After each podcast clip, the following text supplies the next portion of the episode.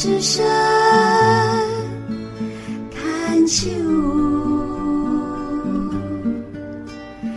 看秋。在我们生命中，总有快乐、悲伤，但心中有爱，在艰苦的环境，我们一定安然度过。让事情变得简单，人们变得善良，像个孩子一样。我们重新开始，让爱没有距离。牵手之声网络广播电台，您现在收听的节目是《部落漫市集》，我是妈妈红爱。爱护萨里嘎嘎马波隆，古安安阿古吉妈妈红爱。九月份是忙忙忙碌的月份。不知道是妈祖还是祖灵指示，莫名其妙我就报了三种课程，但相同的是，课程大都是与文字有关。嗯，不知道大家是否也跟妈妈一样，在退休以后呢，想要把家的故事记录下来，但是。等到那天荒地老、海枯石烂，还是迟迟无法动笔，是不是会有很多的考虑，像怕写的没有内容啊，没有结构、没有焦点等等等因素，而不了了之了？就是因为这样呢，满满这一次报名了这堂课，也是逼自己呢，实际的行动来书写家的故事，然后再把这一本家的故事呢，传给我的子子孙孙。哈哈，想太多了。好的，今天要跟听众朋友们分享的是，这次由台北市原民会和南港社区大学所办的家的故事写作班。授课讲师呢是许鹤，他是斑马线文库出版社的社长，他也是诗人、企业故事训练讲师，他曾出版了《邮政柜台的秋天》等多本书籍。许老师说，家是一个社会的微历史现场，家里的记忆诉说着社会的跳动与温度。我们把家里的亲人当作主角，为家留下值得流传的记忆。现在一起来听诗人许鹤来跟我们分享如何书写家的故事。老师，能不能简单介绍你自己一下？好，大家好，我是许鹤，是一个现代诗的诗人。那在过去的几年里面呢，也在做故事书写的推广啊。在这个推广过程中，其实我比较希望的是，呃，形成一个说故事的社群。老师，我想请问一下这个课程吗？那为什么是命名为家的故事？因为我们在说我们的故事的这个过程里面呢，可能会谈部落的故事。我们民族的故事就压力大，所以我们先从我们家的故事开始。我们家也会发生很多很有趣的事，或者也可以跟我们族群文化啊有关系的事。那从我们家的故事开始，那有的人家的故事也源远流长啊，也有部落的历史这样。所以我们从家的故事着手，让可能平常想要写部落的文史工作的人会比较没有压力。部落的故事的时候，我们真的有还蛮多，是因为，因为我们每一个人他都不是历史研究者，所以我们在说故事，然后把它写下来的时候，如果还要考虑到那个正确性的问题，考虑到，因为我们知道部落里面不同文化、不同的民族，对一个人的发言权，它都是有。怎么讲？有规范，嗯啊，这个有人情世故的部分。那所以，我们年轻的这一代想要去说故事，想要去写部落的事情的时候，多少都会有这些鼓舞。所以我们才会想说，那如果是写自己的事，应该就比较好，比较快入手，就是。对对对。我想请问一下老师，你教就是家的故事这个课程啊，已经几次了？还有就是说，参与的学员，呃，大概有多少是呃原住民族的身份来参加的？是，呃说自己家里的故事这件事，我们已经我们是从二零二零年开始做，这个本来是在社区，我们陪社区的长辈一起说。对，就是社区有很多长辈，然后他们我们把它聚起来，轮流每一个人说故事这样。然后我们也让大家比较没有压力的是，你就说自己的故事，然后不要去顾虑说它的意义啊，还是因为它其实是在恢复一个大家聚在一起聊天的这种状态，所以它应该是没有压力的聊天是最好的。那我们透过这个过程里面开始会有说故事的课程，让大家可以把这些。呃，分享的好故事写下来，有的是说故事人自己写，有的时候是让我们社区的志工来帮忙写，这样。那他经过这个历程之后，那南港社大刚好有这个机会，那就邀请我们来这里开课。所以，呃，课程的部分我们自己，呃，出版社就是我是呃八小新闻库出版社的社长，我们自己出版社开了四次的课，然后到这边是两次，这是第二次。所以差不多，呃，有来上过课的人，差不多有五十几位，包含这一次。对，哦，那原住民的原住民的话是这两次比较多，哦，这就是差不多一半，就是一半，对对对。嗯那我们在第一天的时候，大家自我介绍，我也发现我们班也蛮多是呃从事像写写，比如说编剧，或者写文学的这个部分啊。哎，为什么会吸引这些人来上这个课？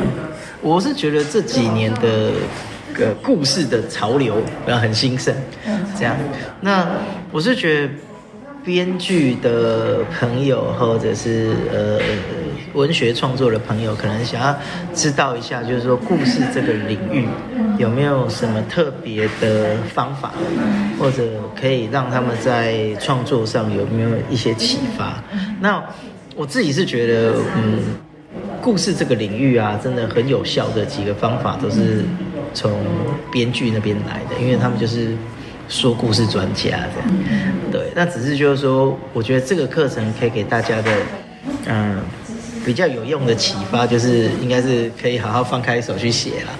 我觉得很多很多时候，大家在说故事上面或者写故事上面比较绑手绑脚的，就是一个是对自己的信心嘛，第二个就是我怎么处理这些题材是适合的，对，然后我是希望大家可以更自由一点的去书写这样。对，然后写很重要，就是无论你写好了放在呃这个 IG 上，还是脸书上，或者写好了变成一个报纸，它都是一个很重要的记录。因为很多故事就是一直说一直说，可是没有被写下来，它就消失，它就在消失在空气中。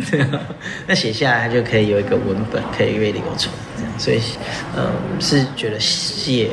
自己家的故事这件事情，就是其实很多人的心愿啊，尤其家里爸爸妈妈都发生过那个，我们从小到大听到那个很精彩的事情，是很值得留下来的。对。那你希望就是说这些学生啊，就是同学啊，在上完你的课之后呢，能去。发表他的文章吗？还是希望同学能从这个课程能学习到什么？嗯，呃，我希望最重要的就是大家可以在这个课程过后，嗯，呃，我们应该有一天会让大家比较花比较多力气去写一个比较完整的故事，可以真的把毕生心愿想要写的那个故事。起码有一个文字的记录，比如说，我一直很想写啊我爸爸的故事，或者我的另一半的故事。那他的人生很精彩，值得我为他写一个故事或好几个故事。但是我一直没有入手，我一直没有做这件事。那我们是希望这一次的机会，他可以起码有一个初步的故事可以留下来，这样。那作为一个开始，他未来就可以一步一步的把它写下来。那我另外发现，以这个我过去的经历，就是其实文学领域的书写方式有散文、有小说、有新诗。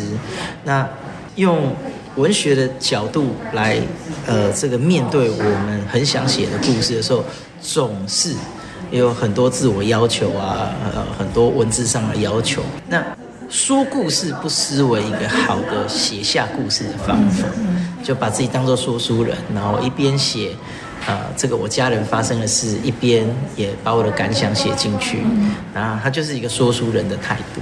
那我是觉得他不失是一个好的方法，让我们用一个比较简单的、比较自由的方式，把我们想说的这件事说出来。只是他是用文字表达。请问，就是说，在原住民的这个族群里面，是不是说书人也比较少？因为我觉得，嗯、呃，说书人少，写作的人也比较少，对不对？我自己的经验就是，部落有很多很精彩的故事，但是，嗯，部落说故事的人，其实就是少一个说故事的舞台。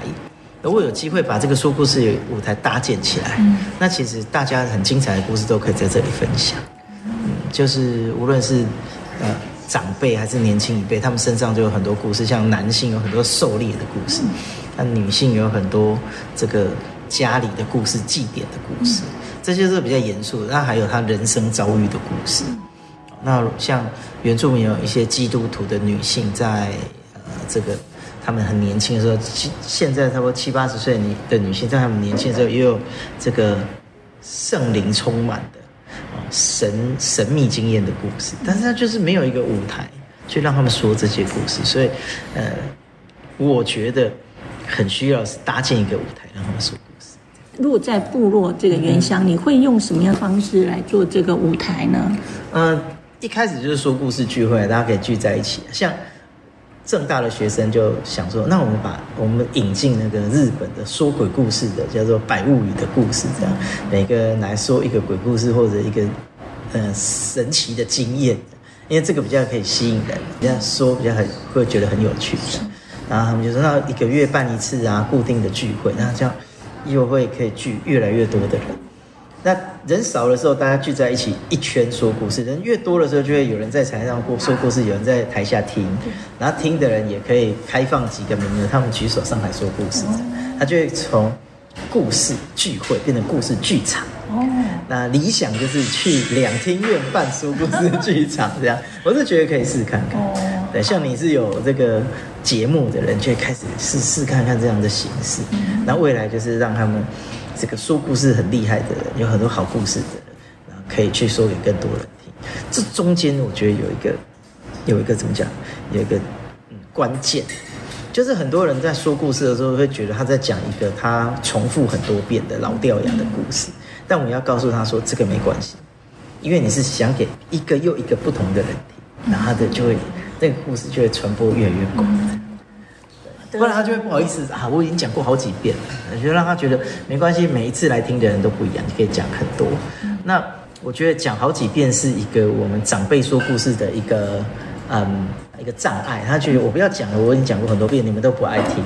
可是大家有没有想过，那个脱口秀啊，对对，或者是个呃一些舞台表演啊，或者是很很有名的戏剧啊，他们也是一遍又一遍重复演啊，重复的讲。所以就跟他说，你的故事就是一个经典作品，值得一讲再讲。对，那他就有信心。那因为我现在是这个四十九岁啊，过了几年之后，我也会进入那个年长的这个年纪，这样。那我希望未来的我的生活是可以跟很多人分享故事，那听很多故事的。所以我有一个理想是，嗯，建立很多社区的说故事聚会，这样，然后我们就可以一直。去参与不同的机会，然后去分享故事。那我也觉得，如果我们同学们有有兴趣，我们可以以一个说故事的社团的方式或什么方式，把这这件事留下来。那我们现在呃的上课过程中还比较多上课，比较还没有说故事聚会的部分。那在后面我会呃要看用什么方法来实现。那我是希望说故事社群如果很大有很多的话，我们就可以说故事为生。那你可以说，我们 我们会加入这个社群。好的，谢谢谢谢老师今天接受我的访问，谢谢。谢谢。